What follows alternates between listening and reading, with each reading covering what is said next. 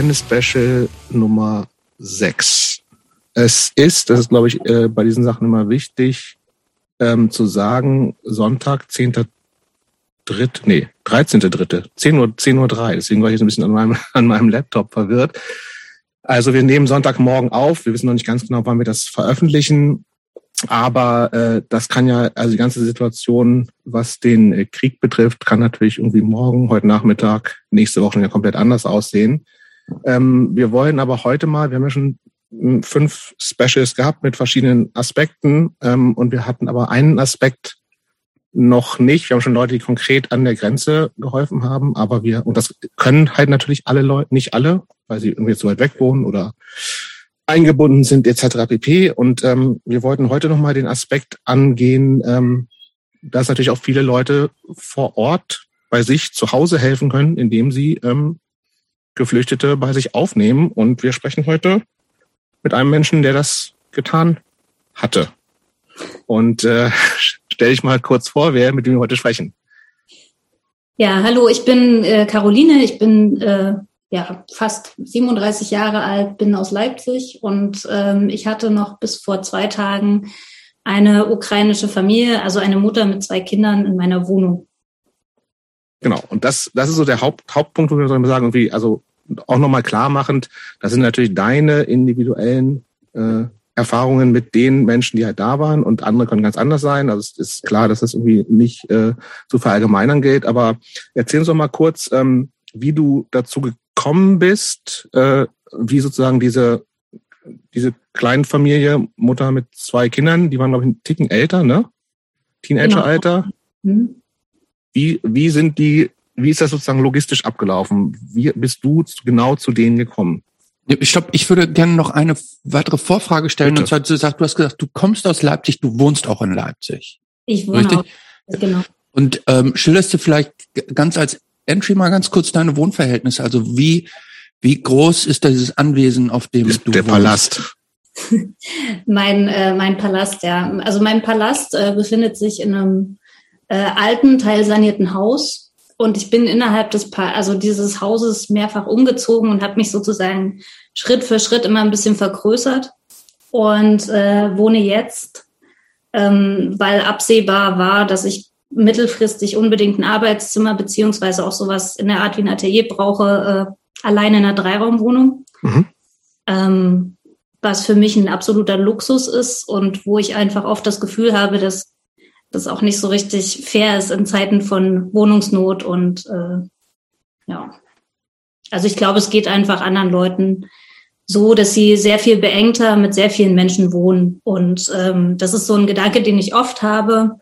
Und ähm, wir hatten uns übergangsweise auch mal im Haus ein Büro geteilt. Da war es auch so, dass eine Bekannte in Wohnungsnot gekommen ist und wir dann einfach, dann einfach klar war, wir, wir räumen das Atelier Schrägstrich Büro wieder aus und äh, stellen das zur Verfügung. Und das war, ist halt so ein Gedanke, der immer auch in dieser Wohnung gewesen ist, dass ich gesagt habe, okay, ich bin in einer sehr privilegierten Situation. Ähm, ich habe die Möglichkeit, alleine zu wohnen. Ich bin auch jemand, der sehr gerne alleine wohnt. Und ähm, sollte jemand in Not geraten, dann ist, also ist das, trotzdem keine Diskussion. Genau. Okay, dann erzähl uns jetzt mal, wie das, also wie, wie, wie bist du vernetzt, sozusagen auch, wie war sozusagen die Connection zu genau diesen Leuten? Also hattest du vor, bist du schon vorher irgendwie mit Hilfsorganisationen oder Leuten, die jetzt da aktiv sind, in Kontakt gewesen? War das eine Privat-Connection oder über irgendwelche Social Media Channels? Also das die Klammer schließt sich ein bisschen mit euch. Ihr hattet den äh, Link von Mission Lifeline, glaube ich, geteilt. Mhm.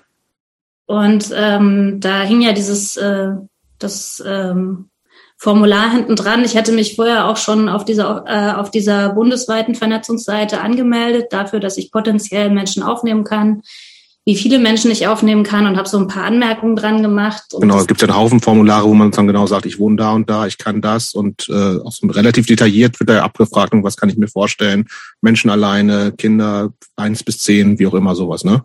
Genau. Und äh, bei Mission Lifeline ist es aber vermutlich so, dass äh, dadurch, dass sie auch sehr viele private Fahrerinnen und Fahrer organisiert haben, dass einfach die Wahrscheinlichkeit, dass sozusagen die Vernetzung schneller geht, äh, höher ist. Mhm. Und ganz so kurz, das, Entschuldigung. Mhm. Ja, ganz kurze Zwischenfrage. Ähm, diese Anmeldung, war die aufwendig? Nö. Also also halt ist ja auch immer eine Frage, also viele Leute fragen sich jetzt mal, boah, Anmeldung, das ist so bürokratischer ähm, Aufwand. Muss man sich da durch eine halbe Stunde durch irgendwelche Anleitungen und Formulare durchwühlen oder ging das relativ schnell, sich da anzumelden? Ja, das ist eigentlich eine schwierige, also es ist nicht ganz einfach zu beantworten, weil die Anmeldung geht furchtbar schnell. Mhm. Ähm, was natürlich auch so ein bisschen ja andere Probleme mit sich bringt, weil sich einfach jeder anmelden kann. Also es ist halt nicht irgendwie abgesichert, aber ich sag mal so, Cookies auswählen dauert länger. Mhm. Okay. Okay, und dann, das heißt, du, man meldet sich ja relativ easy an. Das haben, glaube ich, auch viele Leute gemacht, die es sich irgendwie zumindest vorstellen können. Ich weiß nicht, wie viele. Aber äh, du hast das in Leipzig gemacht. Wie lange hat es dann gedauert, bis sich jemand bei dir gemeldet hat und was ist dann passiert? Es hat sich dreieinhalb Stunden gedauert, bis sich jemand gemeldet hat Krass. und äh, sechs Stunden, bis jemand da war. Krass. Ja, Hast du damit gerechnet? nee, tatsächlich nicht. Also das hat auch die Situation dann hier tatsächlich, also äh, äh, ja, das, das war einfach das Überraschende an der ganzen Sache und auch Das heißt aber, du gibst schon bei dieser Anmeldung an, eigentlich ab sofort wahrscheinlich so, ne? Und aber im Kopf hätte ich auch gedacht, naja, vielleicht ein, zwei, drei Tage sowas, oder? ja, ja, genau. Okay. Ja, hätte ich auch Und nochmal noch mal eine Frage zurück in diesem, diesem, du hast gesagt, du hast drei Räume. Ich unterstelle jetzt mal, dass dieser extra Raum nicht mit Schlafgelegenheiten oder ähnlichem ausgestattet war, oder? Also ähm, wie, wie war denn dieser Raum, den du zur Verfügung stellen wolltest, äh, überhaupt von Möbeln, Einrichtungen und so weiter überhaupt ausgerichtet? Genau, also der eigentlich angedachte Raum äh, ist mein Arbeitszimmer. Da ist ähm, ein Kanapee, auf dem man zur Not schlafen kann, was aber furchtbar hart ist, also was ich niemandem längerfristig angeboten hätte. Ähm, und der Plan war dort äh, noch Matratze, also zumindest äh, was gut Liegbares reinzulegen. Also jetzt nicht irgendwie ein Luftbett, sondern schon eine ordentliche Matratze mit ein bisschen Unterlage. Ähm, aufgrund der gerade geschilderten Situation kam alles ein bisschen anders. Die Matratze, aber stopp, die Matratze, die du hast irgendwo auf dem Nein. Ja, Dachboden? Matratzen findet man ja irgendwo immer noch. Hat irgendwer hat immer Matratzen übrig, habe ich das Gefühl. Ja, wir, wir haben gerade, wir, wir hatten gerade sozusagen, also mein Freund und ich, wir haben gerade ein bisschen äh, aus- und umgeräumt und es war tatsächlich so, dass wir eine Doppelmatratze übrig hatten und einfach klar war, die muss irgendwie von A nach B irgendwann mal und kommt dann in dieses Arbeitszimmer. Mhm. Aber ich habe gerade diesen kurzen Abstand beschrieben zwischen, also es ging alles sehr holter die Polter und sehr ad hoc. Und ähm, so kam alles ein bisschen anders. Und zwar habe ich äh, mein Wohnzimmer, in dem einfach eine Klappcouch, eine sehr, sehr bequeme Klappcouch steht und noch eine zusätzliche Einzelmatratze organisiert und habe alles in meinem Wohnzimmer eingerichtet. Das war eigentlich nur eine Übergangslösung und auch geplant, dass wir währenddessen dann umräumen, weil ähm, das Wohnzimmer so ein bisschen ungünstig liegt, weil ich immer dran vorbei muss. Also das Arbeitszimmer ist sozusagen, hat so seine eigene Einflugsschneise zur, zur Wohnungstür und ich muss nicht jedes Mal dran vorbei. Ich arbeite halt relativ viel und stehe sehr früh auf und gehe relativ, also ich, ich gehe früh schlafen, aber ich arbeite auch sehr lange. Und ähm, das ist halt für Gäste eigentlich nicht so schön, längerfristig in meinem Wohnzimmer unterzukommen, weil das liegt halt mitten in der Wohnung. Sagst du mal ganz kurz, was du arbeitest? Ähm, ja, ich bin IT-Consultant und ähm, arbeite im, in, im Softwarebereich, in der Beratung in der Industrie. Zurzeit Homeoffice wahrscheinlich dann. Ja, also Oder immer. ja, genau. Also ich habe ähm, vor anderthalb Jahren, naja, vor, na, vor ein bisschen länger als einem Jahr, habe ich äh, den, den Job gewechselt und ich bin sozusagen von einem Job, also aus der Wissenschaft gekommen, im Homeoffice in einen anderen Job im Homeoffice gewechselt. Es war jeweils immer angedacht, dass wir eigentlich auch in Büros sind, aber aufgrund der Corona-Situation ist es einfach, hat es sich so eingepegelt und ich habe damals schon gemerkt, also ich habe in meiner alten Wohnung hatte ich eine Zweiraumwohnung und habe alles sozusagen in zwei Räumen organisiert gehabt und es war mir irgendwann wichtig, diesen ganzen Wohn- und Arbeitsteil irgendwie voneinander zu trennen. Ja, ja. Aber wie gesagt, privilegierte Positionen pff, können auch meine Kollegen in der Regel nicht machen. Äh, deshalb Okay, lassen Sie mal wieder zu der zu den Leuten zurückkommen. Also was was, was ist nach diesem, du wurdest angerufen dann wahrscheinlich so nach diesen, dreieinhalb Stunden oder wie lief das? Oder kam dann eine E-Mail oder? Nee, das war, also ich war gerade noch so am Schreibtisch und sehe eine unbekannte Nummer, also Mobilnummer auf meinem Telefon. Mhm. Hab den Namen gar nicht so richtig verstanden. Ja, von Mission Lifeline. Ähm, kannst du spontan zwei Frauen und ein Kind aufnehmen? Und ich so, ja, wie spontan denn? Naja, die kommen heute Nacht um zwei in Leipzig an. Da war es so 17, 18 Uhr. Mhm. Ähm, puh, habe ich gedacht. Hast du gesagt, um die Uhrzeit schlafe ich, geht nicht. genau, wie man das so macht in der Regel. ähm, genau, und dann habe ich gesagt, naja, ist, ist halt, also ist eine Notsituation, Notsituationen warten nicht, äh, klar. Punkt. Ja. Ja, und dann?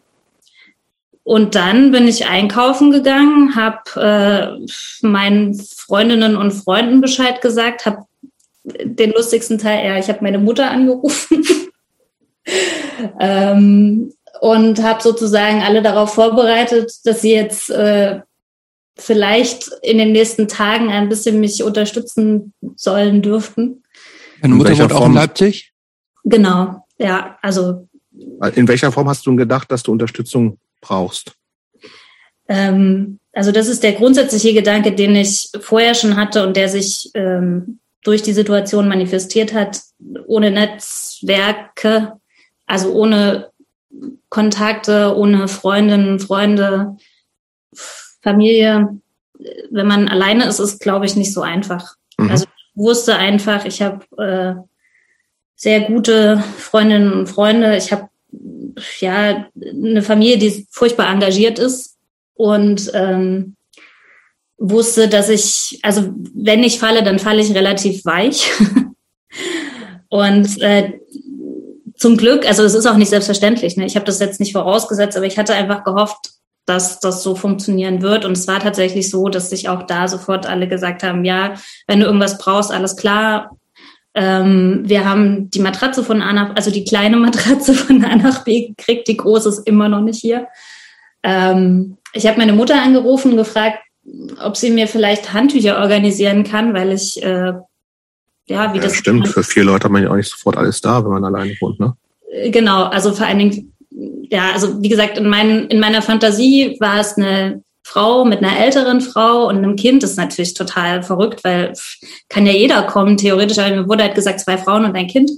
Mhm. Und ähm, genau, und meine Mutter hat sozusagen in diesem Zusammenhang, weil der Plan war halt noch nicht so alt, ähm, erfahren, dass ich vorhabe, jemanden aufzunehmen und ist erstmal völlig von der Rolle gewesen und hat gemeint, ja, du denkst bestimmt, dass wir jetzt jemanden aufnehmen können. So, nein, ich mhm. möchte eigentlich nur Handtücher.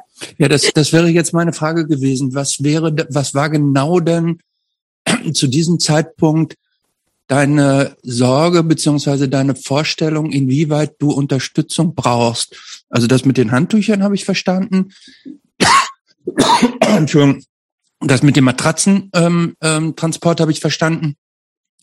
In welchem Bereich hast du noch praktisch eine zusätzliche Hilfe antizipiert, wo du sagst, Einkäufe oder, oder was war das genau, wo du dachtest, oder oh, brauche ich Hilfe zu dem Zeitpunkt?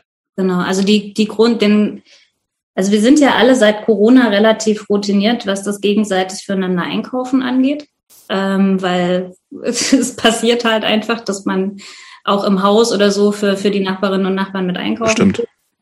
Es ist einfach so. Ja.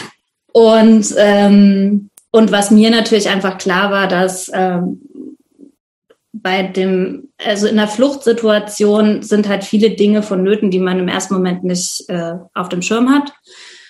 Und im nächsten Moment bin ich natürlich nicht ganz auf den Kopf gefallen und habe gedacht, da wird bestimmt sehr viel Behörde dranhängen. Und mir war klar, dass ich ähm, bei meinem Job und äh, meiner aktuellen Terminlage schwer die Person sein werden kann, die ähm, Behördengänge organisieren kann. Okay.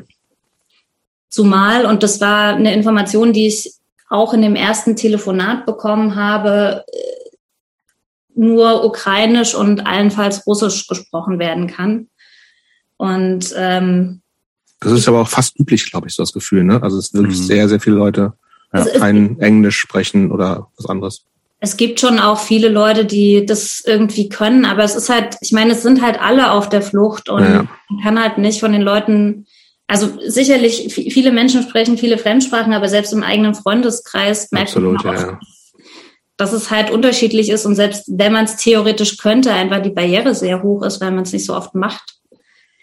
Ähm, dieses, dieses Thema mit den Behördengängen, ähm, wird das automatisch von den Aufnehmenden erwartet? Also wenn ich sage, ich nehme äh, Geflüchtete auf, äh, gehört das immer mit zu dem Paket dazu, das man anbietet, dass man die also auch praktisch mit Behörden, Behördengängen und so weiter begleitet? Oder war das für dich einfach, dass du sagst, wenn die jetzt hier sind, dann kümmere ich mich auch über die Wohnsituation hinaus um die?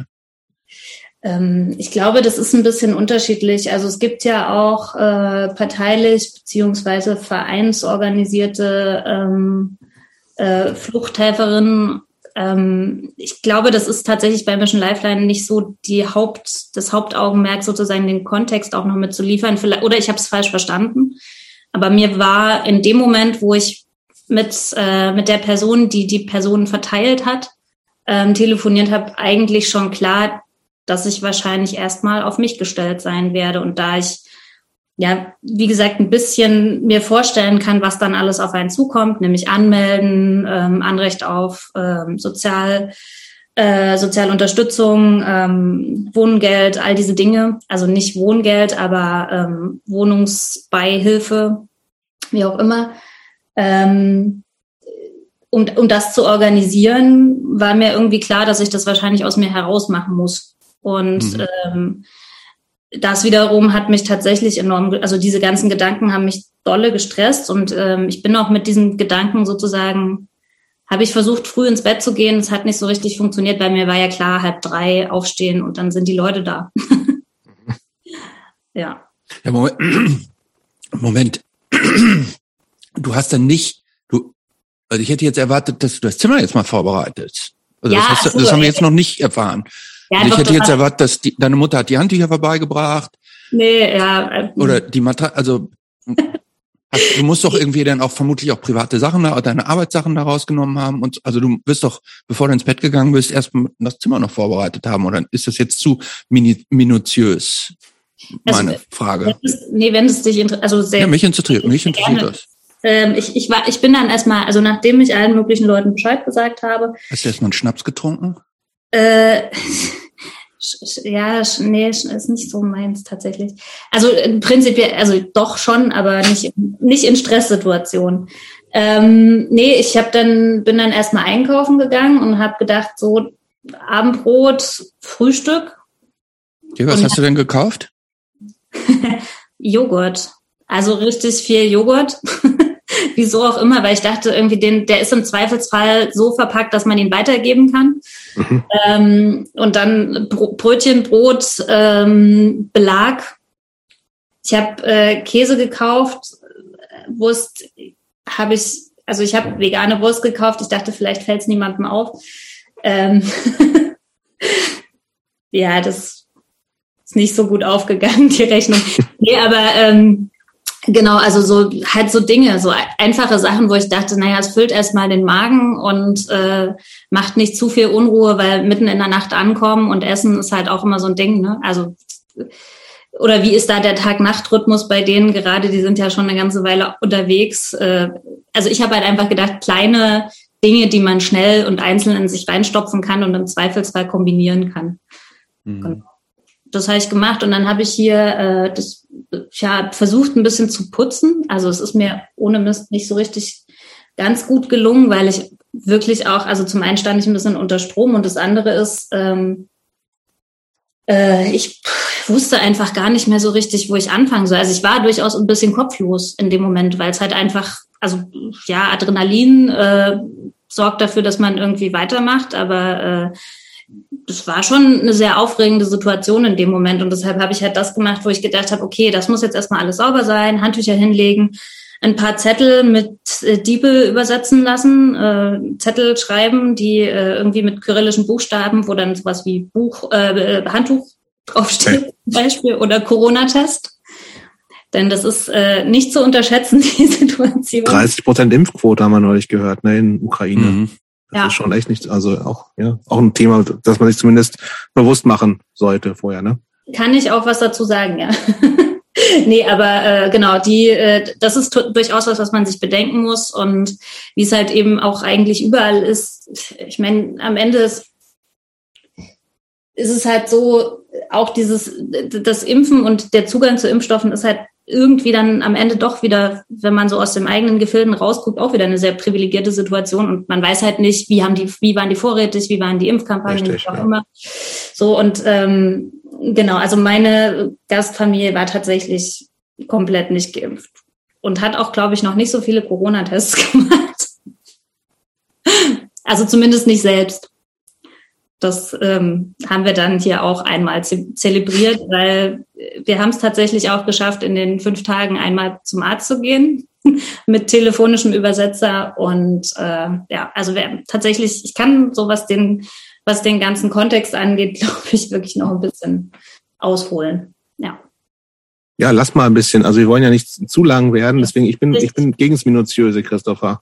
Auch wenn du tausend gut, Fragen wenn offensichtlich es hast. mir, wenn's mir, wenn's mir zu oberflächlich wird, dann frage ich schon nochmal nach. Ja, das kannst du machen. Nee, soll ja nicht oberflächlich sein, sondern Nee, nur aber wenn ich mehr Detail äh, wissen will, aber das ist ja, es ist ja okay. Ähm, Genau, das heißt dann irgendwann nachts. ich hätte zum Beispiel, äh, ich sag ganz ehrlich, ich hätte ja zum Beispiel, ich Welche hätte als Marke von allererstes, veganer Wurst würdest du gern wissen? nee, nee, ich hätte, ich hätte ja tatsächlich als allererstes, ich hätte ja gegoogelt, typisches ukrainisches Frühstück.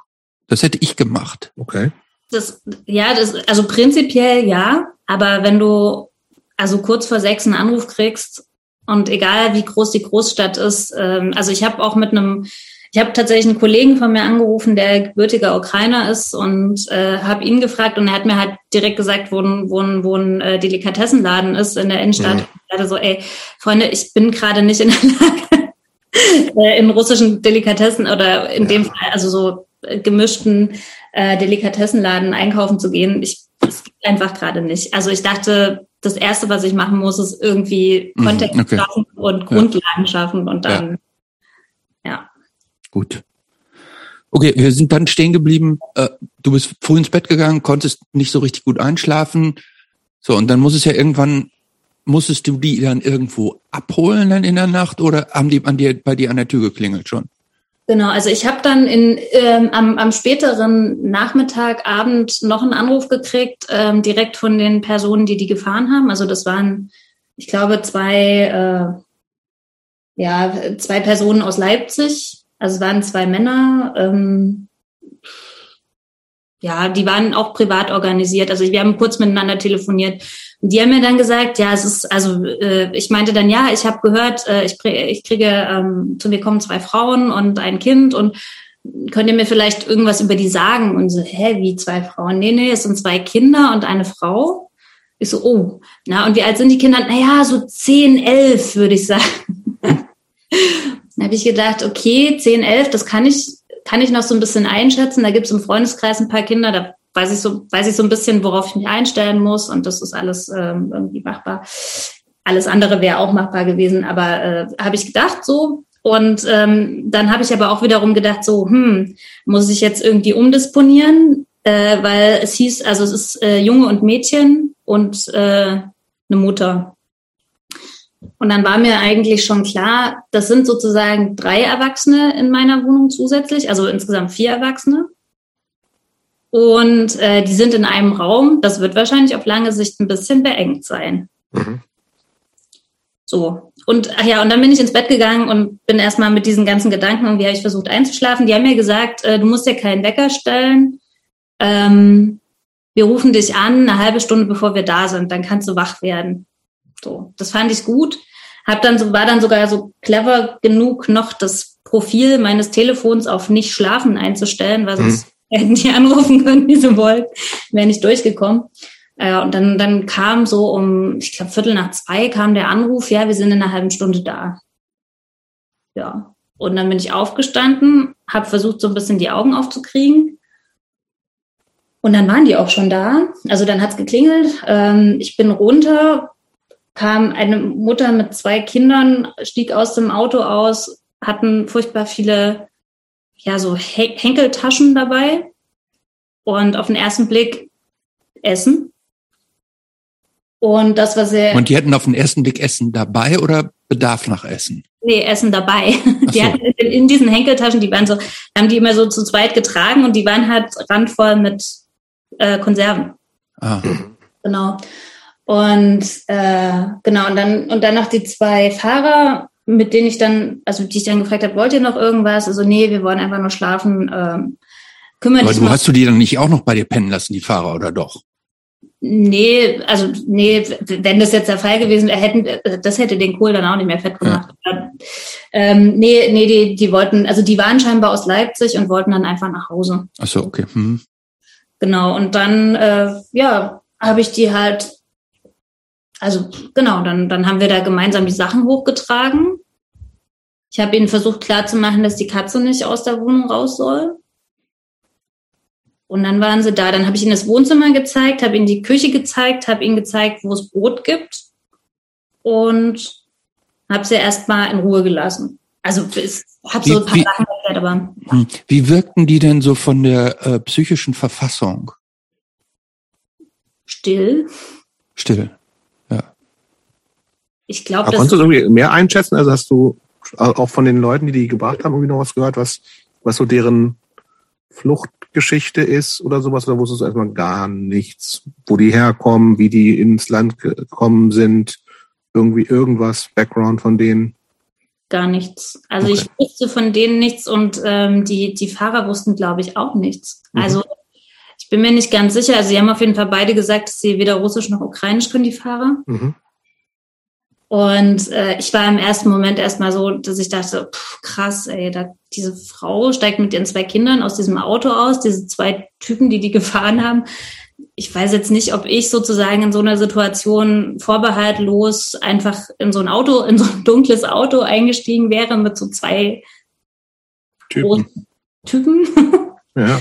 Die also sonst wie nett sein können, aber irgendwie, also ich, ich das ist einfach so das Ding, was man, also was, was glaube ich viele Frauen einfach haben oder kennen, dass man so denkt, so krass. Und das war so einer der Gedanken, die ich hatte, so pff, schön, dass das gerade mein Gedanke ist, aber das ist halt auch nicht meine Situation. Also die sind auf der Flucht und Absolut. denen halt genau in dieser Situation entweder wegkommen oder nicht.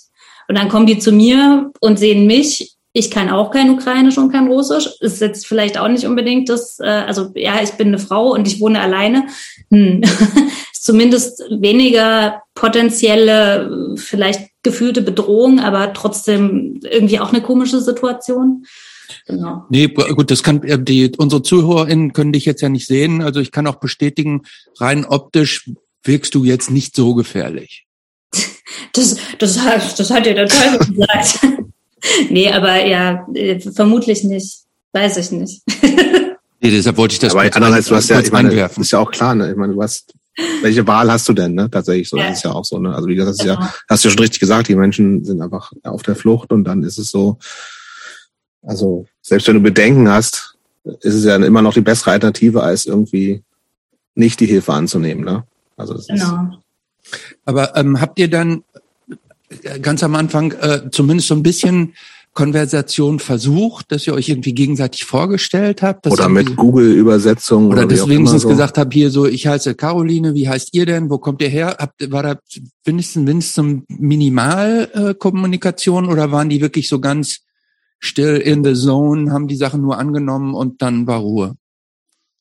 Also ich glaube, wir haben so ein bisschen, also wir haben zumindest unsere Namen einmal alle gesagt, so und ich habe, also ich hatte wie gesagt so ein paar Zettel geschrieben. Mir wurde im Nachhinein gesagt, dass meine kyrillischen Buchstaben sehr schwer lesbar sind. Aber ich habe auch noch nie welche vorher gemalt. Also ich habe die halt von von Abgemalt, so quasi.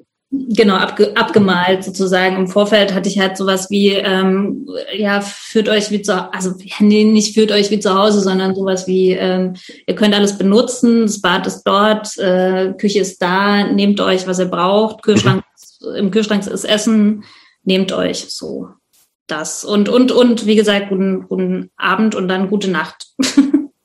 mhm. Und ähm, genau, und das also die haben erstmal ihre Sachen abgestellt und dann haben sie sich tatsächlich in die Küche gesetzt. Die hatten Brot dabei und eine riesengroße Wurst. und haben erstmal ähm, Leberwurstbrot mit Wurst gegessen. Von, von, von ihren eigenen Sachen dann aber. Ja, ja ne? genau. Mhm. Also die, ja, und äh, das ist witzig, weil die, das, was ihr wahrscheinlich auch nicht sehen könnt, ist, die Katze guckt mich gerade sehr romantisch an. Ich glaube, sie fand es richtig gut. Dass, dass endlich mal wieder richtige Wurst da war, oder was? Endlich mal Wurst in dieser Wohnung. ja. Genau. So nach dem Motto, siehst du, es geht auch anders. Es, es geht auch, es gibt auch ordentliche Menschen auf dieser Welt. nee, ähm, genau, und dann, also haben sie, wie gesagt, erstmal gegessen, so ihr Essen und waren für sich und da ich sowieso irgendwie so aufgekratzt und völlig überdreht war, habe ich mich an den Schreibtisch gesetzt und einfach gearbeitet. ja, so war das. Das war dann so. Und aber in diesem, in diesem Raum, der ja eigentlich deren Schlafraum sein sollte. Nee, die waren im Wohnzimmer. Ach, die waren im Wohnzimmer, richtig, ja. Genau. Also es ist ja, es war ja tatsächlich, also die, die eigentliche Planung war ja ganz anders und hatte mehr Vorlauf und war total super durchdacht. Und wie es dann immer so ist, ähm, das Schicksal macht dann irgendwie alles anders und äh, deshalb waren sie in meinem Wohnzimmer und ich habe dann tatsächlich mein Arbeitszimmer bezogen und habe mich da so ein bisschen versucht in Arbeit auch äh, ja, vorzuarbeiten, weil ich wusste, dass ich vielleicht in den nächsten Tagen nicht ganz so viel dazu kommen werde oder alles so ein bisschen durcheinander gehen wird. Genau. Okay, dann lass uns doch mal, ähm, also geschlafen hast du dann nicht mehr wahrscheinlich, ne? Ich habe, glaube ich, irgendwann noch mal eine Stunde versucht, mich hinzulegen. Also wir, es ist so halb drei, halb vier habe ich mich, wie gesagt, an den Schreibtisch gesetzt und habe dann eigentlich einfach so irgendwas gemacht. okay, was, was war denn dann so, wie, wie ging, wie waren dann so die, die, die, der erste Tag? Also was, was dachtest du, vielleicht auch was du machen musst? Also, und, oder was würde dir irgendwie mal kommuniziert, irgendwie außer, klar, die haben, können da jetzt irgendwie sein, was ja schon mal ultra wichtig ist, ne, und können da schlafen und sich ausruhen und sind in Sicherheit. Aber gerade nochmal in Bezug auf irgendwie, wie gesagt, müssen die irgendwo angemeldet werden, muss irgendwie, keine Ahnung, müssen Ämter irgendwas wissen, musst du irgendwo anmelden, dass jemand bei dir ist. Also Kram, so Fragen. War das vorher geklärt oder was, äh, was kam dann auf dich noch zu? Genau.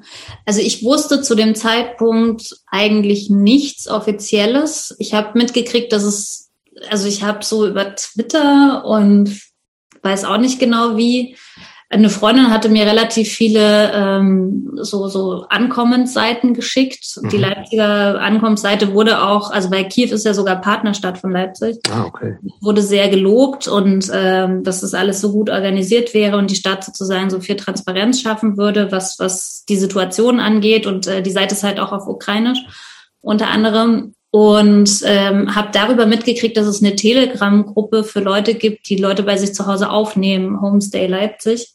Mhm.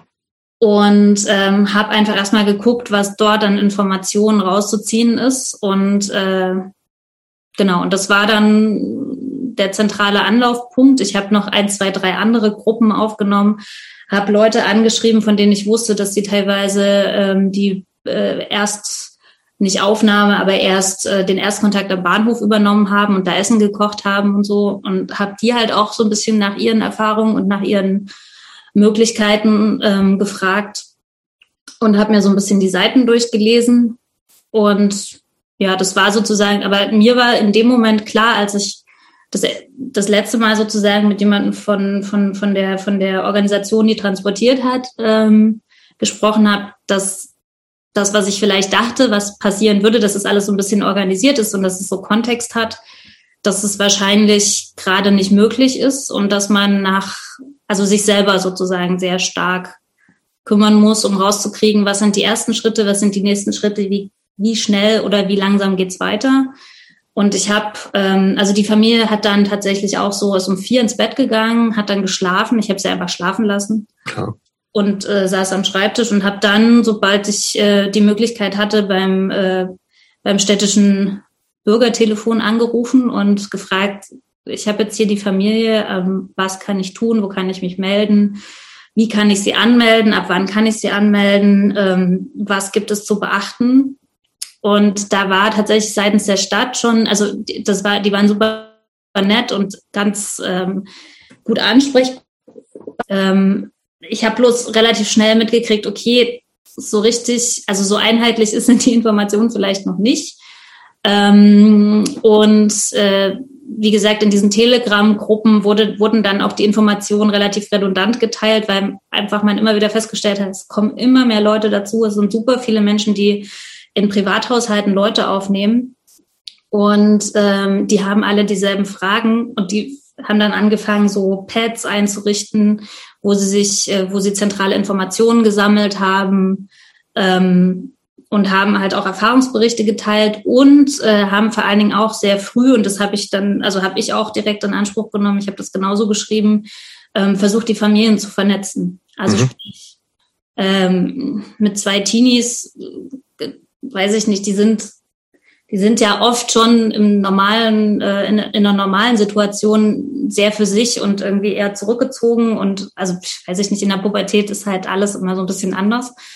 Und ähm, in so einer Situation ist das natürlich irgendwie eine Dreifachbelastung, weil man selber, der eigene Körper, alles ist irgendwie gerade verrückt und man ist nicht mal in einem gewohnten Umfeld und weiß halt auch nicht, ob man da jemals wieder hinkommt oder wie sich das alles ergeben wird und was ist überhaupt gewohnt. So.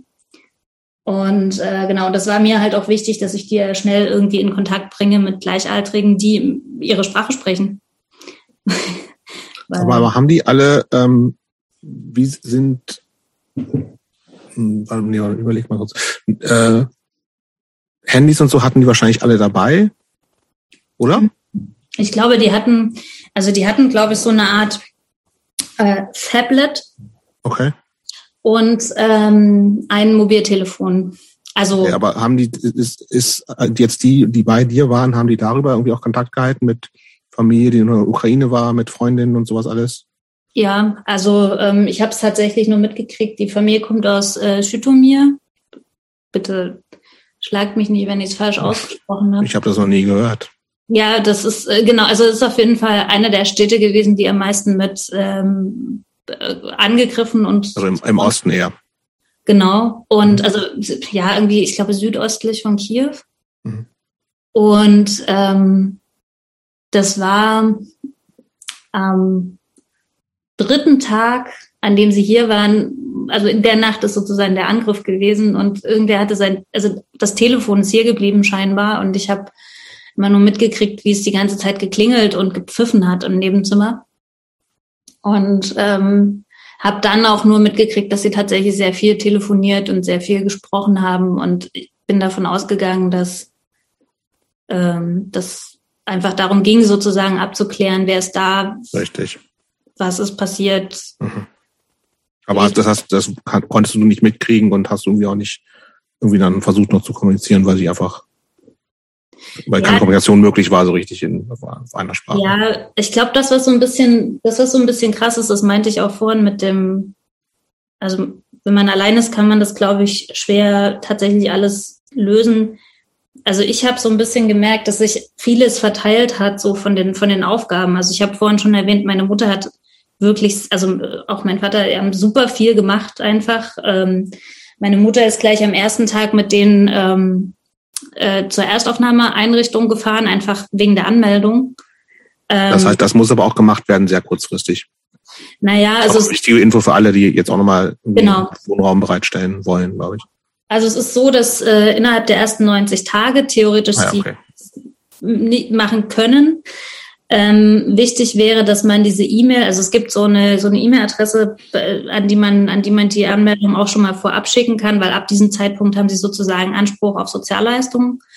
Ähm, nichtsdestotrotz der Gang sozusagen auf ein Bürgeramt oder auf ein, ins Rathaus oder wie auch immer, ähm, der muss trotzdem gemacht werden und die müssen auch alle da sein.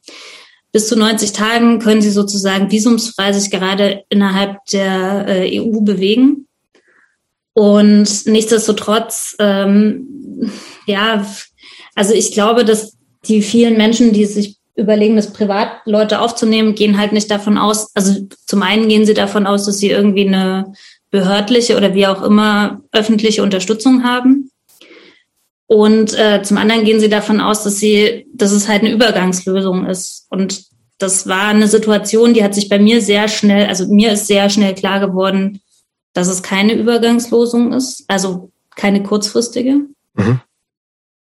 und dass es vermutlich, also dass es bis zu sechs Monate passieren kann, dass sie sich, dass sie bei mir sein werden. Und das hat in mir tatsächlich ganz schön viel Stress ausgelöst, weil ich bin jemand, der mit vielen Dingen gut klarkommen kann, aber ich bin gerne vorbereitet. Und ich war vorbereitet auf drei bis vier Wochen. Und als sozusagen. Auch schon lange ist, ne? Ja, aber das ist irgendwie eine Zeit. Überschaubar. Man, genau. Und wo man halt eben weiß, bis dann und dann kann ich das und das leisten. Richtig, so und so kann ich die nächsten Wochen organisieren. Bei sechs Monaten gelingt mir das sehr viel schlechter, weil wenn man rechnet, dann ist September. was weiß ich, was, was weiß ich, was im Voll. Mai, was weiß ich, was im Juli ist. So, genau. Und das, ähm, das war tatsächlich ein Gedanke, der hat mich, ähm, der, der hat mir ganz schön die Flatter, also da ist mir ganz schön die Flatter gegangen und das ist, glaube ich, was, was man den Menschen auch frühzeitig sozusagen kommunizieren muss. Ähm, wenn ihr überlegt, privat aufzunehmen, es kann passieren, dass es längerfristig dauern wird, weil also es ist schön, dass alle gerade davon sprechen, ja, die werden dann Wohnungen bekommen und so sozialen, sozialen. Wo sollen die denn herkommen so schnell, ne? Richtig. Ich meine, ihr seid in Berlin, ich bin in Leipzig. Also wir haben hier, glaube ich, gerade so um die zwei Prozent Leerstand. Äh, es ist und vielleicht noch irgendwelche Büros rein im Moment, die alle leer sind. Ja, ja, genau. Äh, das, statt des Homeoffice ähm, ja. Shared Desk. Nee, aber das ist also äh, tatsächlich, das ist übrigens kein Witz. Tatsächlich, äh, mein Ach, Steuerberatungsbüro äh, die alle im Homeoffice sind, die haben äh, Büroräume äh, ja, zur Verfügung. Die steht irre viel leer, glaube ich, ja. auch so gerade in Großraumbüros und so. Ne? Also. also ja, aber auch das ist ja keine mittelfristige Lösung. Mhm. Also, nee. also wie, wie Turn, Turnhalle Plus, Turn, Turnhalle Deluxe, Deluxe. Ja, also ja, ich meine, irgendwie, ich weiß halt immer nicht, in welchen Relationen man denken muss und muss man irgendwie denken, okay, die Leute kommen irgendwie aus einer Kriegs- und Gefahrensituation und zumindest die Gefahr ist vordergründig erstmal durch bedingte Rückzugsräume äh, vielleicht ein bisschen gebannt, aber das stimmt ja nicht. Also man selber hat ja auch irgendwie so ein bisschen so eine Vorstellung, wie man, wie man sein will und wie man, wie man unterkommen will und weiß ich nicht, man ist halt bei vielen Sachen einfach super picky und denkt sich irgendwie, oh, das will ich jetzt eigentlich. Ja, wobei tatsächlich, also wenn wir uns alle nochmal rückerinnern an diese grauenhaften Massennotunterkünfte 2015 hauptsächlich so, ne, irgendwelche Turnhallen und Flughangare, das ist ja, also wo du sagst, das ist, das war ja totale Katastrophe, ne? Also das, wo ich gar nicht denke, wie kann man das überhaupt eine Woche oder aushalten, ne? Also ähm, wiederkommen. Also das passiert ja jetzt gerade wieder. Ja, das wird auch wiederkommen. Ist natürlich, vielleicht geht es auch kurzfristig nicht anders, ne? aber das ist natürlich irgendwie, wenn Leute zumindest eine Tür mal zumachen können mit Leuten, die, die du kennst und magst, ist ja schon super. Ich würde da ganz kurz nochmal, ähm, weil ähm, wissen, was hast du denn in deinem Fall? Also das ist ja auch, wie gesagt, ist ja alles, sind ja sehr individuelle Erfahrungen. Ähm, was hast du denn mitbekommen überhaupt von, von den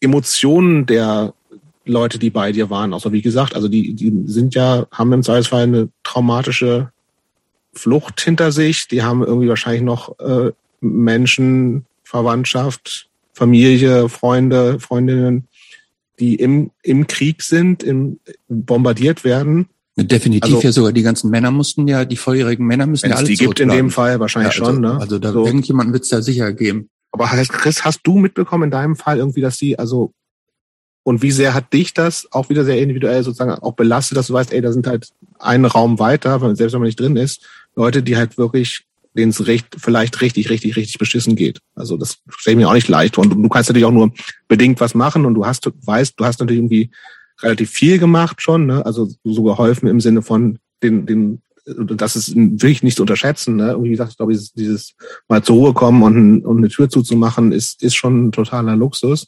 Aber letztendlich kannst du denen ja auch nicht wirklich helfen. So, ne? Also und auch gerade sozusagen so psychologischer Beistand, das ist ja auch nichts, was, was man leisten kann, aber trotzdem weißt du ja, da ist jemand direkt nebenan, denen geht's ultra beschissen. Was hat das mit dir gemacht? Oder hast du, wie hast du das mitbekommen? Also äh, das ist auch ein Teil von dem, was ich gesagt habe, dass es halt das so ein bisschen, also es ist ein bisschen gruselig, aber es ist, ist tatsächlich so, also Äh, was so den tatsächlich diese, diese emotionale und, und psychosoziale Seite angeht, hat meine Mutter durch die ganzen Behördengänge und mit ihnen einfach mehr Zeit verbringen, also wirklich mhm. direkten Austausch. Und sie ist halt, wie viele Menschen im Osten, kann sie halt auch noch Russisch ein bisschen, also gerade brechen, aber wie, wie sie immer sagt, aber es, es scheint irgendwie zu reichen. Schulrussisch oder sowas vielleicht? Ja, ja, genau. Also es scheint halt zu reichen, um sich irgendwie zu verständigen. Und ähm, also zumindest so grob. Und sie hat dann auch, also ich glaube, sie hat tatsächlich viel aufgefangen, so also sie hat nur erzählt, dass sie vorm Rathaus gestanden haben. Ähm, also das fände ich tatsächlich wichtig, dass wir noch mal ganz kurz so ein bisschen über diesen ganzen Behördenteil dann Unbedingt. sprechen. Genau. Ähm, aber sie hat halt erzählt, dass sie vorm Rathaus standen und dass, dass die Mutter, ich sage jetzt den Namen nicht, weil naja. das ist ja Quatsch. Ja. Ähm, genau, dass, dass sie geweint hat, einfach weil die natürlich die Nachrichten mitbekommen haben und weil sie natürlich nicht in einem in einem, äh, in einem Loch sind und weil einfach zwischendurch natürlich immer mal was abfällt und dann kommt wieder was Neues und dann wollen ja auch alle helfen und vielleicht willst du in der Situation gar nicht unbedingt diese Hilfe haben, die du gerade angeboten bekommst. Also auch zu sagen, ich, ich bin irgendwie psychosozial für dich da, ist vielleicht auch schon zu viel. Also das kennt man ja von sich selbst auch, dass man manchmal denkt in so einer Situation, ich möchte einfach für mich sein, ich möchte mhm. halt weiß ich nicht, ich will gar nicht angefasst werden, ich will nicht, dass du mich in den Arm nimmst, das ist mir einfach alles viel zu viel. Gerade von Menschen, die man auch überhaupt nicht kennt, so, ne? Also das ist so, also genau. kann vielleicht mal hilfreich sein, aber Zweifelsfall wildfremde Leute. Und das aber ist, ich glaube, da gibt's auch solche und solche. Ich glaube, das ist schon sehr individuell. Genau, sehr genau. individuell. Ich glaube, da ja. Genau, Leute, die freuen sich mal, dass sie auch einfach auch in den Arm genommen werden, genauso wie Leute, und da gibt es, hängt es sicherlich auch Situation zu Situation, Mensch zu Mensch sicher alles sehr unterschiedlich. Ja, und das ist ja auch gut, dass es so ist. Es ist halt, äh, man kann halt tatsächlich auch so ein bisschen, also von beiden Seiten nicht erwarten, dass immer sofort ein Verständnis dafür da, wie, wie wollen die Leute angesprochen werden, wie Voll. wünschen sie sich welche Reaktion erwartet man? Ist man jetzt gerade irgendwie in einer Situation, wo man erwartet, dass das Gegenüber dankbar ist und ohne Mist? Also es ist, man kann ja die eigenen Emotionen auch nicht vor der Tür lassen an der Stelle. Und umgekehrt zu sagen, ich erwarte von dir, dass du dankbar bist, ist halt eben auch mehr als daneben. So. Total, ja, ja. Aber man kann, also auch da kann man sozusagen eben nicht in Abrede stellen, dass diese Gedanken natürlich bei Leuten wahrscheinlich kommen werden. Ich bin froh, dass es bei mir tatsächlich nicht so die Situation gegeben hat und aber ich, ich sage halt auch, ich hatte einfach wirklich Glück. Ich habe dafür gesorgt, dass sie irgendwie gut unterkommen. Ich habe dafür gesorgt, dass sie äh, Kleidung bekommen, weil ich, ich hatte vorhin das mit den Konserven erwähnt. Die hatten tatsächlich, also die, äh, also die, die Mutter meiner Gäste ähm, hat als Einzelhandelsverkäuferin in einem Lebensmittelgeschäft gearbeitet und die hatten einfach furchtbar viele Konserven dabei. Und ich hatte dir aus aus der Ukraine mitgenommen, also genau, quasi mit, ja mit und auf der Flucht. genau und unterwegs wahrscheinlich auch mit äh, mitbekommen, in die Hand gedrückt bekommen, weil ähm, ich hatte das, glaube ich, erzählt, dass an dem ersten Morgen, an dem ich in die Küche gekommen bin, also du hast es geschrieben und es ist lang ekelhaft. ja, also ich war so ein bisschen überrascht. Das roch halt irgendwie so ein bisschen, also ich meine, an die Wurst hatte ich mich gewöhnt, das ist halt so. Aber ich bin halt in die Küche gekommen und habe nur gesehen, also sie haben sich halt Haferflocken gemacht mit Rindfleischgulasch zum Frühstück. Und äh, klar, also ja, also ist, ich meine, es ist halt mit der Nahrungsaufnahme so, ne, das ist irgendwie sehr unterschiedlich, aber ich, war, ich hatte, hatte so zum Morgen so ein bisschen leichten Würgereiz, als ich drüber nachgedacht habe. Was Total verständlich. Ja, aber das ist halt, weiß ich nicht, ich meine, egal wo man ist, das ist ja immer so. Das ja, aber ich glaube, es ist auch echt ein relevanter Punkt, ne? weil ich glaube, Leute, also dieses, Leute haben Erwartungen so, ne? Und also das und das irgendwie so auch dieses Thema irgendwie was was ändert sich bei mir zu Hause, nämlich irgendwie auch keine Ahnung, wenn man halt vegan ist und plötzlich zieht dann wieder ähm, Fleisch mit ins Haus ein, weil es gerade mit mit rein, eingezogen ist auf der von den Geflüchteten, dann muss man das vorher sich, sich bewusst machen, dass irgendwie auch dieses ich finde ganz ganz wichtiger Punkt also ein, ich fände es total vermessen und ich glaube aber auch, dass das dass das was ist, was man sich, glaube ich, auch bewusst nochmal sagen müsste, irgendwie so, ey, ich kann auch, darf von den Leuten nichts erwarten. So, ich darf auch nicht erwarten, dass die dankbar sind oder so. Ne? Irgendwie so, ich meine, die sind in einer Situation, die, genau. also klar ist es super, dass ihnen helfen, aber es, das heißt nicht irgendwie, dass ich jetzt erwarten kann, dass sie jeden Tag äh, nett zu mir sind und das Haus putzen und irgendwie sagen, hier, ich bin, also das geht, funktioniert so nicht, glaube ich. Genau, also der, der Punkt ist sozusagen, man, man muss ja nicht, also man muss gegenübereinander ja nicht ausfällig werden, aber das ist halt irgendwie da Missverständnisse oder oder gerade wenn keine Kommunikation so richtig möglich ist, ne? oder Dissonanz gibt, das ist jetzt nicht ungewöhnlich. Wie gesagt, äh, ich habe tatsächlich gedacht, als ich gehört habe, Teenies, dachte ich so, oh Gott. Also weil ohne Mist, ich meine, ähm, ich also das heißt, Alter sind die so 15, 16, 17, sowas? 13 waren die. Okay. Aber, aber halt so in der ersten Phase der, der Pubertät und meine Mutter hat auch erzählt, die waren dann im, im Laden und haben versucht, ähm, ja, also sie, sie hatten halt die hatten tatsächlich viele Konserven, aber kaum aus, also keine Kleidung so. Und aber Rindfleisch. ja, das, da stand aber Rindfleisch drauf, sonst hätte ich es ja nicht gewusst. Äh, das war also wahrscheinlich irgendwie eine Dose, die wir an der, wahrscheinlich an der Grenze bekommen haben. Aber egal ist, ich meine, allein die Vorstellung Haferflocken mit Rindfleisch, also war für mich einfach in dem Moment abenteuerlich. Ähm, genau, und wie gesagt, die waren im Laden und ähm, das, das Mädchen hat, also sie haben halt nach Unterwäsche geguckt und ich weiß nicht, ob das gerade zu persönlich ist. Nee, eigentlich ist es wurscht. Wir wissen ja nicht, wer das ist. Ja, und das ist halt, das ist eigentlich eine Situation, die es ganz gut beschreibt. Also gerade diese Teenie-Situation. Es ging halt darum, die brauchte halt ein BH. Und äh, meine Mutter dachte halt, die will vielleicht nicht so einen ausgepolsterten haben, aber sie hat halt keinen in dem Laden gefunden, weil die waren halt alle nicht genug gepolstert. Und das ist halt so ein Ding, ne? Also wenn irgendwie da gerade jemand ist, der anfängt irgendwie zu pubertieren, wir haben auch Klamotten hergelegt und das, was weggegangen sind, sind die bauchfreien Teile gewesen. Das war halt, also zum Glück haben wir halt eben eine, eine im Freundeskreis ein, ein 13-jähriges Mädchen, was halt genau diese bauchfreien Teile gerade hatte. Und das war halt so, dass man so dachte, oh Gott, also ich meine, die sind schon im alltäglichen Leben relativ weit weg von meiner Realität. Mhm. Und, und, und dann sind sie halt eben, also ist es, ist es einfach, ist es in vielerlei Hinsicht äh, was, was man bedenken muss, wenn man in so einer Situation ist. Äh, muss man einfach entspannt bleiben und irgendwie sich denken, naja, ist halt so. Aber ja, halt, und auch, auch wieder nicht die Erwartung haben, hey, ich soll noch froh sein, dass wir überhaupt was zum Anziehen haben. Hier hast du einen Sack, zieh nee, noch an, so, ne? So, das finde ich, genau. Und es ist ja auch, also auch diese Vorstellung, ich meine, wir hatten das große Glück, also ich habe auch im Haus rumgefragt, das mit den Handtüchern zum Beispiel hat sich auch über das Haus erstmal gelöst, also dass halt hier meine Nachbarinnen und Nachbarn mir äh, Handtücher vorbeigebracht haben, dass meine Mutter sehr erbost hat, weil sie hatte die Handtücher ja schon rausgelegt. Das war tatsächlich so, also man, man merkt so ein bisschen, wenn die Leute dann helfen wollen, dann muss das aber jetzt genau in dem Moment auch die Hilfe sein, die man gerade anbieten kann. Und das war so, war so ein bisschen so prototypisch, dass ich dachte, okay, krass, ich, ich muss jetzt so ein bisschen aufpassen, weil ich natürlich auch die Leute in meinem Umfeld da ein bisschen schützen muss, weil sie haben halt eben eine Vorstellung, wie sie gerade unterstützen können und was sie machen können. Und wenn das dann nicht klappt, also wenn genau diese Form der Unterstützung, nämlich zum Beispiel das Handtuch, ähm, vielleicht dann doch nicht mehr gebraucht wird, dann, dann kann halt eben auch da wieder mitkommen, okay, die fühlen sich generell nicht gebraucht oder ich, mhm. Ich bin irgendwie überflüssig oder ich bin, weiß ich nicht, fall ja auch noch zu, ne, auf die Nerven und so. Das und das ist so ein bisschen der Teil, wo man sich einfach Gedanken machen muss, äh, Netz, also irgendwie Menschen, soziale Kontakte sind super wichtig in so einer Situation, weil alleine kriegt man es wahrscheinlich nicht so gut hin.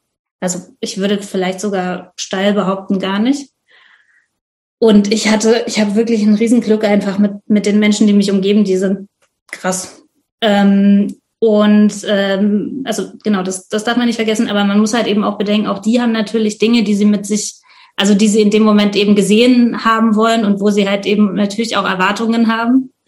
Und, und auch das darf natürlich nicht außen vor bleiben. Also auch für mich als Person, die eigentlich nur ihre Wohnung zur Verfügung stellt und dafür sorgt, dass zumindest im Kühlschrank irgendwas ist.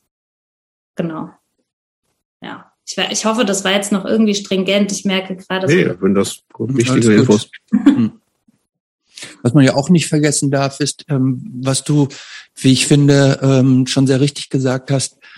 Man muss darauf vorbereitet sein, dass diese Menschen in jeglicher Form vielleicht anders reagieren, als man es erwartet. So. Ähm, das hat ja, das, das kann ja ganz viele Bereiche betreffen. Das, das Essen hast du schon angesprochen, Umgangsformen, Sprichwort Höflichkeit, Dankbarkeit und so. Ich glaube, womit, wo mit man auch äh, rechnen muss, ist zum Beispiel ja auch andere religiöse äh, Maßen, äh, Akte, sage ich jetzt mal. Also, dass die theoretisch morgens dann anfangen zu beten oder was auch immer. Ne? Es kann ja alles sein. Ähm, alles sein. Ähm, ich glaube, das muss einem sehr bewusst sein, dass das Menschen sind, die aus einem anderen Kulturkreis auch kommen oder teilweise können kommen, so äh, weiß man nicht genau, ähm, dass die erstens halt ein, ein, ein relativ hartes Päckchen schon aufgrund der Situation mit sich rumtragen und zusätzlich weiß man nicht, was untereinander zwischen denen wie läuft oder gelaufen ist und wie die halt im Leben so rumsegeln normal. Ne? Und deshalb muss man da, glaube ich, wahnsinnig flexibel und offen und erwartungsfrei sein mhm. und dann darauf so reagieren, wie die Dinge, äh, wie die Dinge dann laufen. Äh, und äh, das hast du ja auch, glaube ich, schon, das finde ich sehr eindrucksvoll erklärt, wie ihr dann praktisch äh, ich habe das, habe ich das eigentlich auch richtig verstanden, dass du dann diesen diesen leck, diesen leckeren Reis mit dem Fleisch, hab, habt ihr dann zusammen, Haferflocken mit den Fleischbällchen habt ihr dann zusammen auch gegessen, oder? Im äh, Sinne der Völkerverständigung. ich, also ich habe, ich, ich hatte schon gefrühstückt.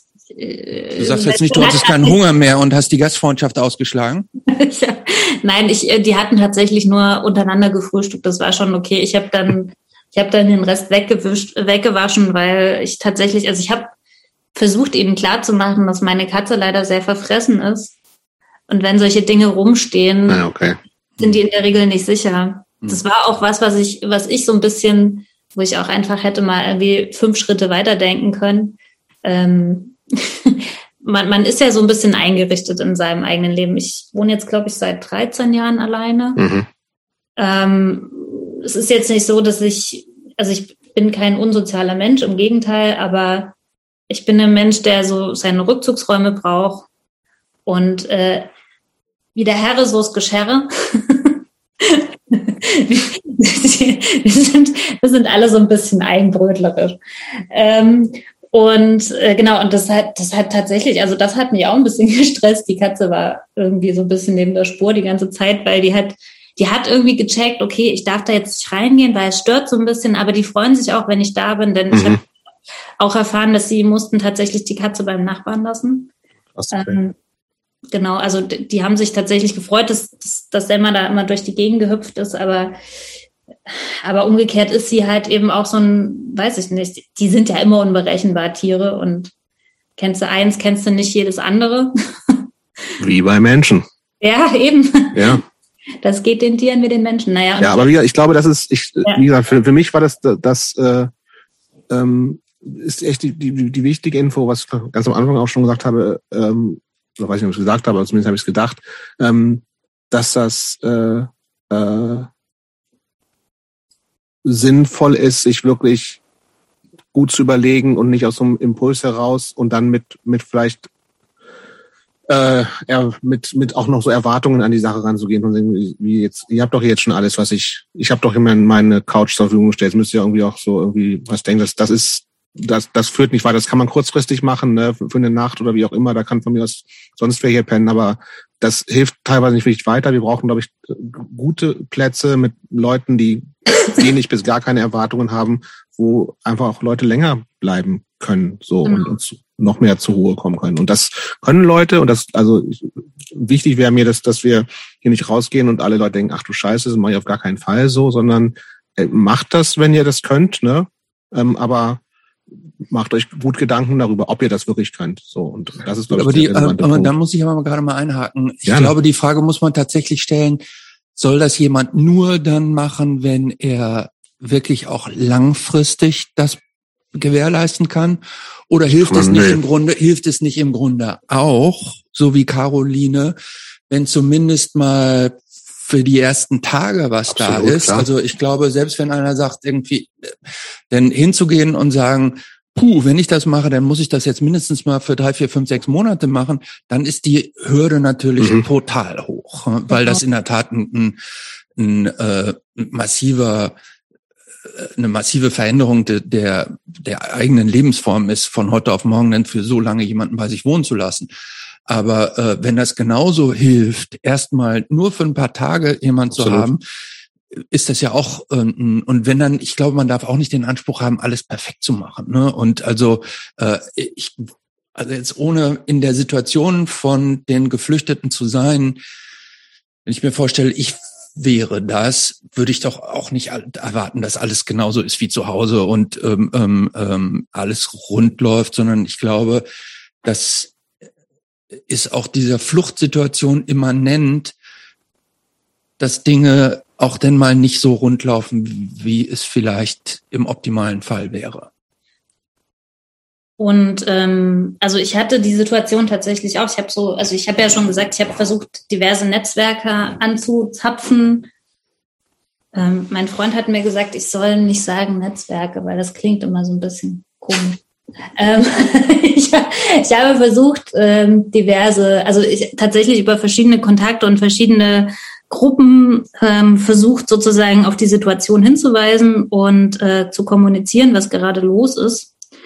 Und in der Situation habe ich also auch unangenehm tatsächlich so richtig so paternalistische Hinweise bekommen im Sinne von, naja, du musst dir überlegen, du redest gerade mit Menschen in einer Fluchtsituation, die haben enorme psychische Belastungen, die schreien im Schlaf, die schlagen um sich mhm. und, ähm, und, und wenn du alleine bist, also mir wurde auch direkt unterstellt, ich wäre wahrscheinlich mit einem kleinen Kind allein, also weil wenn man alleine ist, dann hat man sozusagen Kinder. Das äh, fand ich in so einem Frau, also das war tatsächlich ein Frauennetzwerk, das fand ich alles ganz schön, also das fand ich unangenehm in der Situation und auch so, ja, so bisschen, also wie gesagt, paternalistisch übergriffig, dass ich das Gefühl hatte, okay, also ihr unterstellt mir gerade Dinge und ihr unterstellt mir, dass ich komplett unüberlegt handle, mhm. Was einfach nicht der Fall ist. Man ist überrumpelt in so einer, so einer Situation, aber mir war es halt wichtig klarzustellen, das ist Mist und man kann halt wie, wie Christopher gerade gesagt hat, man kann das, ähm, man kann Sachen auch einfach mal nicht ganz perfekt machen und man kann trotzdem um Hilfe bitten.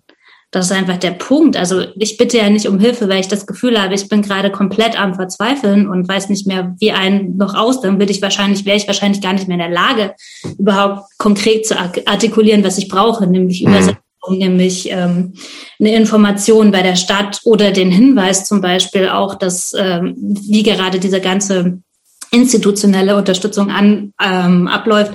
Also das könnte ich dann gar nicht mehr artikulieren, wenn ich in einer wirklich hilflosen Situation wäre. Sondern es geht einfach in so einer, in so einer Situation ist es halt wichtig. Und deshalb habe ich tatsächlich auch euch angeschrieben, weil es mir wichtig war, das zu teilen. Ähm, es ist wichtig, dass man die Informationen kriegt, wo kriege ich die Informationen her? Mhm.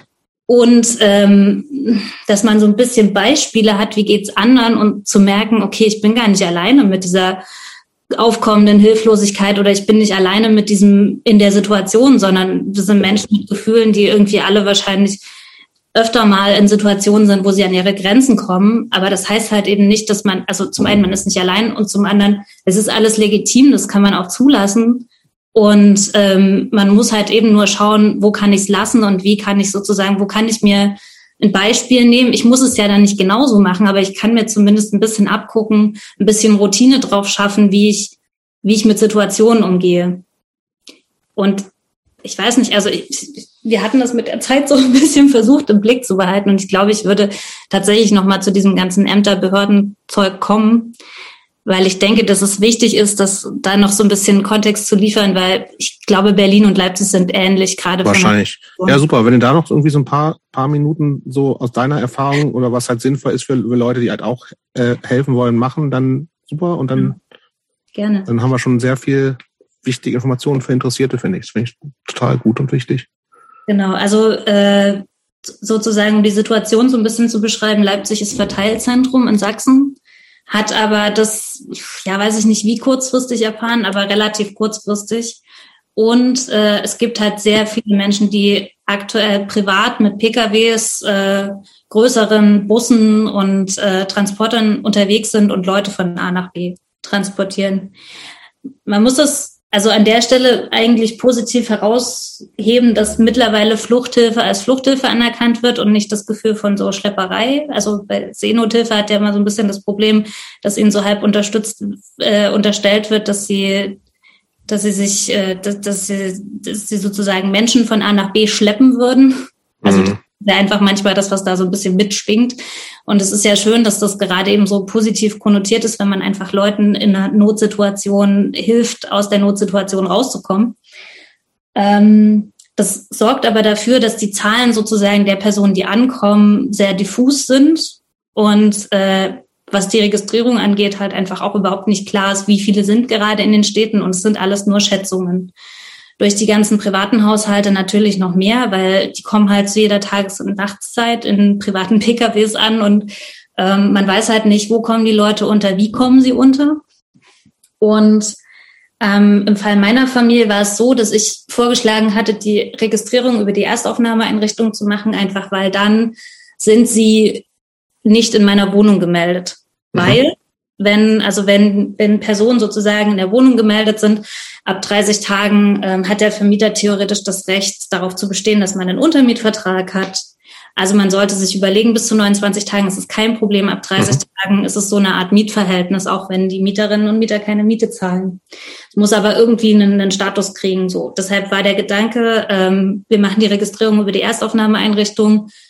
Die, die müssen da ja nicht sein, sondern sie sind einfach hier und das, das können die da vermerken. Die sind aber am ersten Tag an der, also nach fünf Stunden Anstehen in der Erstaufnahmeeinrichtung alle abgewiesen worden. Und da waren Leute dabei, die hatten noch kein Obdach. So, also das waren die wenigsten hatten wirklich so wie meine Familie die privilegierte Situation, dass sie schon jemanden hatten. Mhm.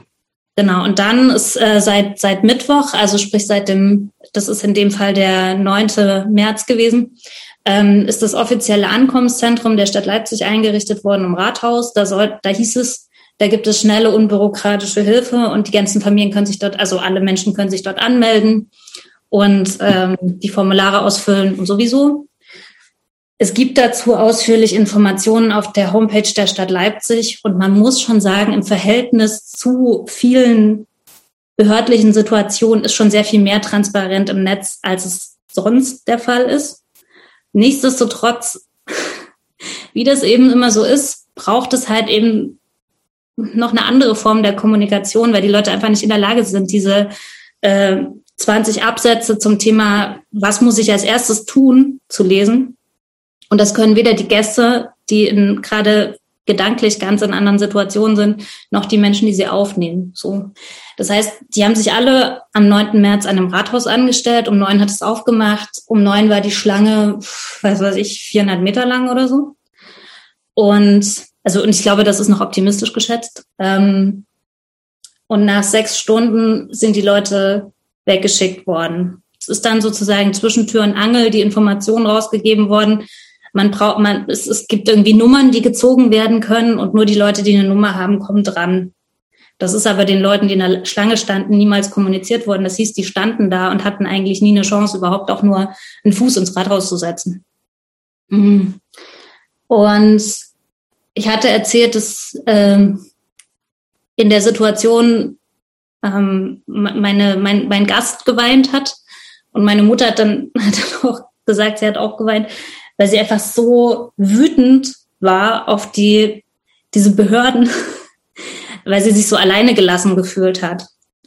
Und ähm, das ist jetzt ein privater Einblick. Ähm, ich glaube, es geht gerade furchtbar vielen Menschen so, die Leute bei sich aufgenommen haben, weil das ist jetzt ein Beispiel für jemanden, der abgewiesen wurde nach sechs Stunden. In den ganzen privaten Chatgruppen geht es genau um sowas.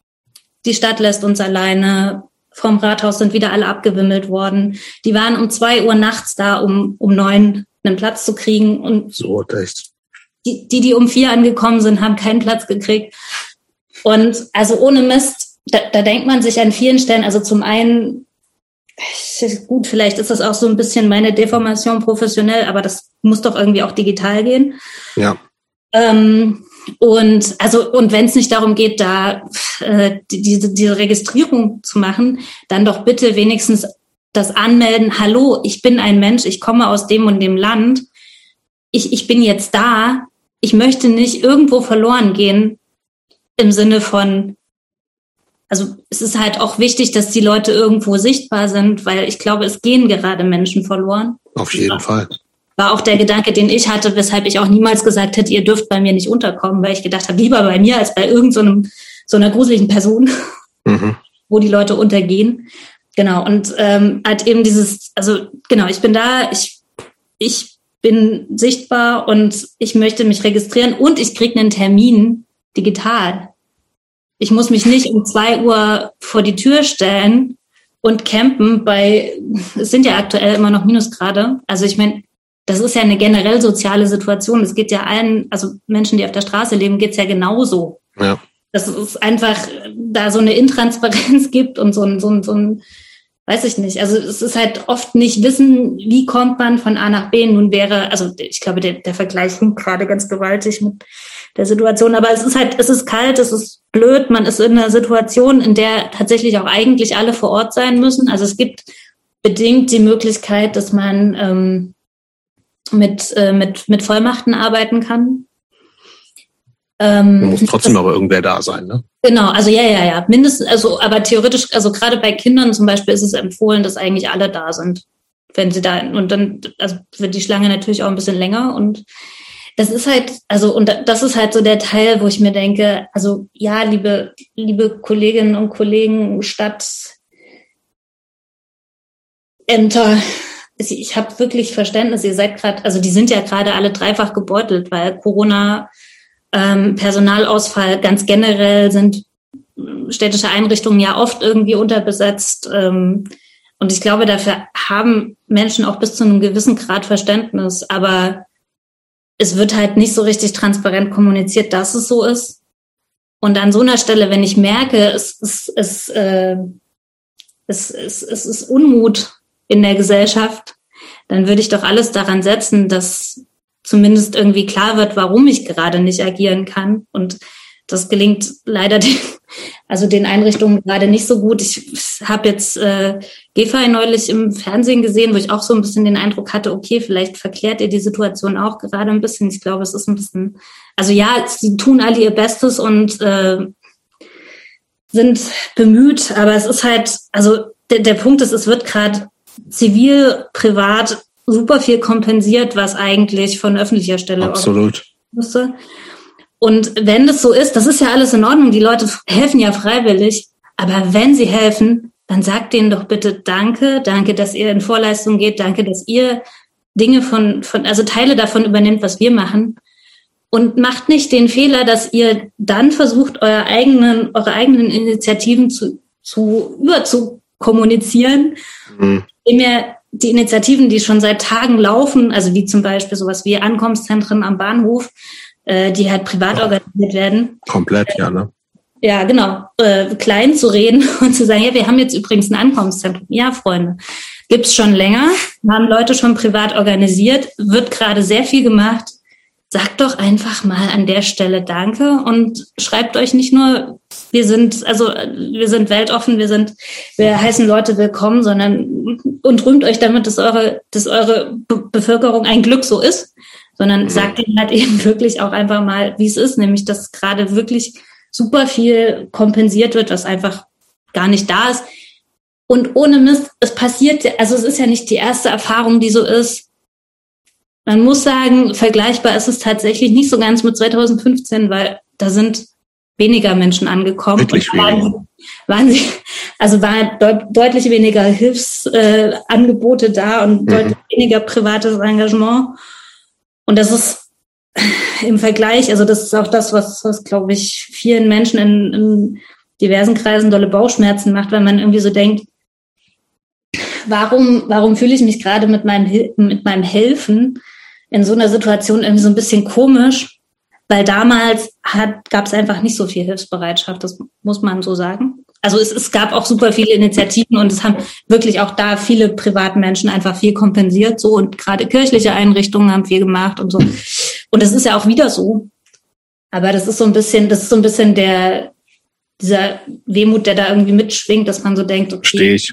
Aber andererseits ist ja, also, können jetzt froh sein, dass es so ist, ne? Und es kann viele Gründe haben, Richtig. eben, dass es weniger bedrohlich wirkt, wenn es eben in Anführungsstrichen nur Frauen und Kinder sind und nicht die ganzen Männer und was weiß ich. Und das ist gefühlt für viele Leute näher, kulturell näher, ja. wie auch immer so. Ne?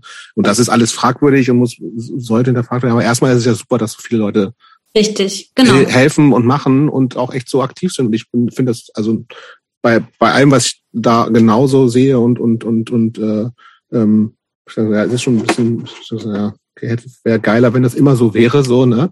Ähm, aber das äh, finde ich das immer noch sehr beeindruckend, was, was gerade alles läuft und, und, äh, mhm. und ja, nach wie vor wieder absurd, diese ganze Situation. Aber ich glaube, es ist halt, krass.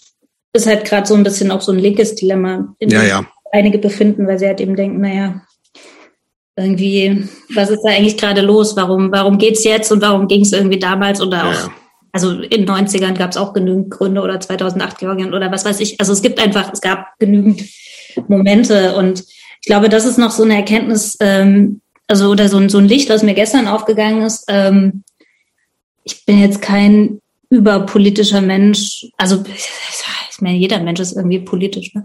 aber äh, ich, ich sozusagen mein Engagement war immer mit einer klaren Haltung und irgendwie ja auch einer Position, die für viele Menschen, die eine konservativere Haltung vertreten, wahrscheinlich radikal mhm. an, angemutet hat. Ähm, aber also so als ich, als ich kleiner war und noch nicht so privilegiert gewohnt oder gelebt habe, dann weiß ich nicht, hat man sich halt irgendwie vor irgendwelche Einrichtungen, wo Menschen, äh, also erst, erst Aufnahmeeinrichtungen, Provisorien, was weiß ich was, hingestellt und äh, hat irgendwie Räumungen verhindert oder hat halt mhm. irgendwie versucht, so ein bisschen äh, Behörden, Polizei, wie auch immer in Schach zu halten. Das war sozusagen damals die Form des Protestes oder die Form sozusagen des Handelns. Und da merke ich, bin ich, also ich bin tatsächlich mittlerweile weit davon entfernt. Abgesehen davon hat es mir schon immer sehr fern gelegen, mich in irgendeine Fahne zu wickeln und äh, Solidarität für den Staat zu bekennen. Ja, finde ich äh, auch nach wie vor schwierig. Ja, also es ist halt, das ist ein Dilemma, in dem man auch gerade steckt. Ja, aber ja, also im Moment, um vielleicht ja. auch langsam Richtung Ende zu ja, kommen, alles, nee, alles gut. Ich wollte nur sagen, auch da hat sich sozusagen das Hilfsverhalten geändert. Also und ich glaube, das geht vielen so und wenn halt eben einfach alle älter und genauso wie wahrscheinlich Punk irgendwie ein Nachwuchsproblem hat, weiß ich, ich weiß halt nicht, wie das jetzt so mit sowas ist. Keine Ahnung. Vielleicht auch nicht. Auch so. Äh, aber wie gesagt, ich habe das Gefühl, dass es gerade äh, ja? generationenübergreifend der, der Geist herrscht. Und ja. Also, ja, ich glaube, ja so eine, aus so einer bürgerlichen Mitte kommt das ja auch so, ich, zum Glück genau so in dem ja, Fall. Ne? Genau. Also für die also, Leute auch zum Glück. Ja, ähm, ich glaube, das hat weder was mit Linke noch mit, also das. Nee. Nee, genau. Also ich glaube, das Engagement gerade ist, ist nicht sozusagen so ein traditionell linkes. Äh, nee, nein, nicht. Das ist ja eigentlich ja, für die Sache viel besser. So, ne? Richtig. Also erstmal also, ganz kurzfristig. Genau. Und so ist ja im Endeffekt die Familie, die bei mir gewesen ist, ist ja genauso untergekommen, dass ich sozusagen genau. über die Arbeiten und Kontakt vermittelt habe, der einfach gesagt, ja, ich hatte das für humanitäres Handeln und ich habe Platz und ich habe wirklich Platz. Mhm. Und man muss halt auch sagen, also ich habe sie sozusagen nach Niedersachs Niedersachsen aufs Land vermittelt. Mhm. Ähm, sie haben dort die Möglichkeit, telefonischen Termin beim Sozialamt zu machen und sich anzumelden. Geil, ja. Ähm, und die haben schon einen Termin, so. Und hier hätte ich Ihnen wahrscheinlich in Aussicht stellen können, dass das. Hätte ich mal ein paar Tage da an. Frühestens in, genau, oder frühestens in drei Wochen sich die Situation ansatzweise normalisiert hat und wer, wer weiß, weiß, wie viele Menschen da, also genau, man weiß halt nicht, was dann ist. Und deshalb war es mir halt einfach wichtig, sozusagen über genau sowas wie, also einfach darüber zu reden und zu vermitteln, dass es das eben gibt. Denn auch der bundesweite Verteilungsschlüssel, der ja seit Freitag raus ist, äh, ist, vermute ich, ein bisschen optimistisch geschätzt, so von dem, was an Leuten unterwegs ist. Ich glaube, es sollen 110.000 pro Bundesland aufgenommen werden. Ähm, und die Frage ist halt eben, wie funktioniert zum Beispiel Verteilung auf Bundesländer, wenn Menschen in Privathaushalten unterkommen. So. Also es, funktioniert ja, also wie, wie und das geht ja dann auch nur mit registrierten Menschen, dass sie weiterverteilt werden. Deshalb war mir sozusagen wichtig, dass ich meine Familie irgendwie sicher untergekommen in einem Kontext sehe, in dem sie bisschen dauerhafter. Dauerhafter und ja. auch sicherer unterkommen können. Ja. Genau. Und das hat halt tatsächlich zum Glück geklappt. Und äh, das ist gut und ich würde es auch, also ich habe jetzt tatsächlich, jetzt ist mein Arbeitszimmer ausgeräumt und umgeräumt und aufgeräumt. Und es kann durchaus sein, dass am Montag äh, die nächsten Personen einziehen werden. Cool. Okay. Caroline, vielen Dank für die Einblicke. Ja. Und, äh, und viel, viel Erfolg noch, viel, viel Kraft für die weiteren äh, Gäste. Das nächste Haferflocken Rindfleisch Frühstück. Ja. Dann weiß ich zumindest, was und mich immer, immer schön mal schon mal zumindest mal mit dem Finger so den Topf auslecken, um zu probieren, was in anderen Ländern so gegessen wird. Christoph, du, du reist ja gerne, das habe ich, ja. Christoph Fair heiße ich übrigens. Habe ich gesagt, Christoph? Christoph, hast du gesagt. Hab, nee, Nee, nee. Christoph ich habe mich Okay. verschluckt, leider. Ja. Es Ähm, machen, es machen wirklich, Christoph ist ein bisschen verständlicherweise. es- Viele Leute sagen Christoph, ich weiß auch nicht wieso. nee, nee, nee, ich habe also ich habe euch oft Vor allem, wenn es hier steht, ne? Ja. Ja, eben, äh, richtig. Ja. Und Aber es war da. Ich hab's Gut, aber sie wollte jetzt irgendwas zu meinem Ja, ja. Ess- und Reiseverhalten sagen. Nein, ich wollte nur sagen, ich weiß, dass, dass du sozusagen, was Nahrungsmittelaufnahme angeht, äh, habe ich jetzt Offener. aufgehört, offener bist. Ich, es tut mir total leid und da bin ich vielleicht mit meinen paar Lenzen äh, bisschen verbohrt, aber ich bin da nicht so. Ich, Ich würde das ja auch nicht machen. Ja, aber ich kann es euch nur empfehlen. Also äh, es gibt ja meine geflügelte, die Kuhaugensuppe in der Mhm. Mongolei. Das sind Erfahrungen, die will man nicht missen in seinem Leben. Doch, Doch, nein. doch will ich. Ja, oder, oder Fischkopf äh, mit Auge in Mexiko oder Ja, hm. Ziege, Ziegenmilch, was war das? Dieses, dieses mongolische Ziegen, Ja, ne? Also Ja. nicht Ziegenmilch, sondern da ist noch Alles- irgendwas anderes mit. Tee, mit alles probiert. Ja, genau, diese Teemischung mit salzig und so, ja. ähm, Das, das ist ein komplett anderes Thema. Ich möchte Schluss machen jetzt hier. Ja, danke. Ich wollte auch gerade sagen, vielleicht machen wir das, muss das irgendwann mal anders verhandelt Machen wir werden. ein Kulinarik-Special irgendwann. Gut. Wohl, nee, kann ich nicht machen. Als Nee. Tierrechtler geht, geht das gegen meinen. Das kann Christopher alleine machen. Ich, vielleicht also sollte ich einfach einen Monolog dazu führen zu den Themen. Kannst du auch machen. Hey Caroline, tausand Dank für deine Ja. Zeit. Deine Alles Gute noch. Tschüss. Tschüss.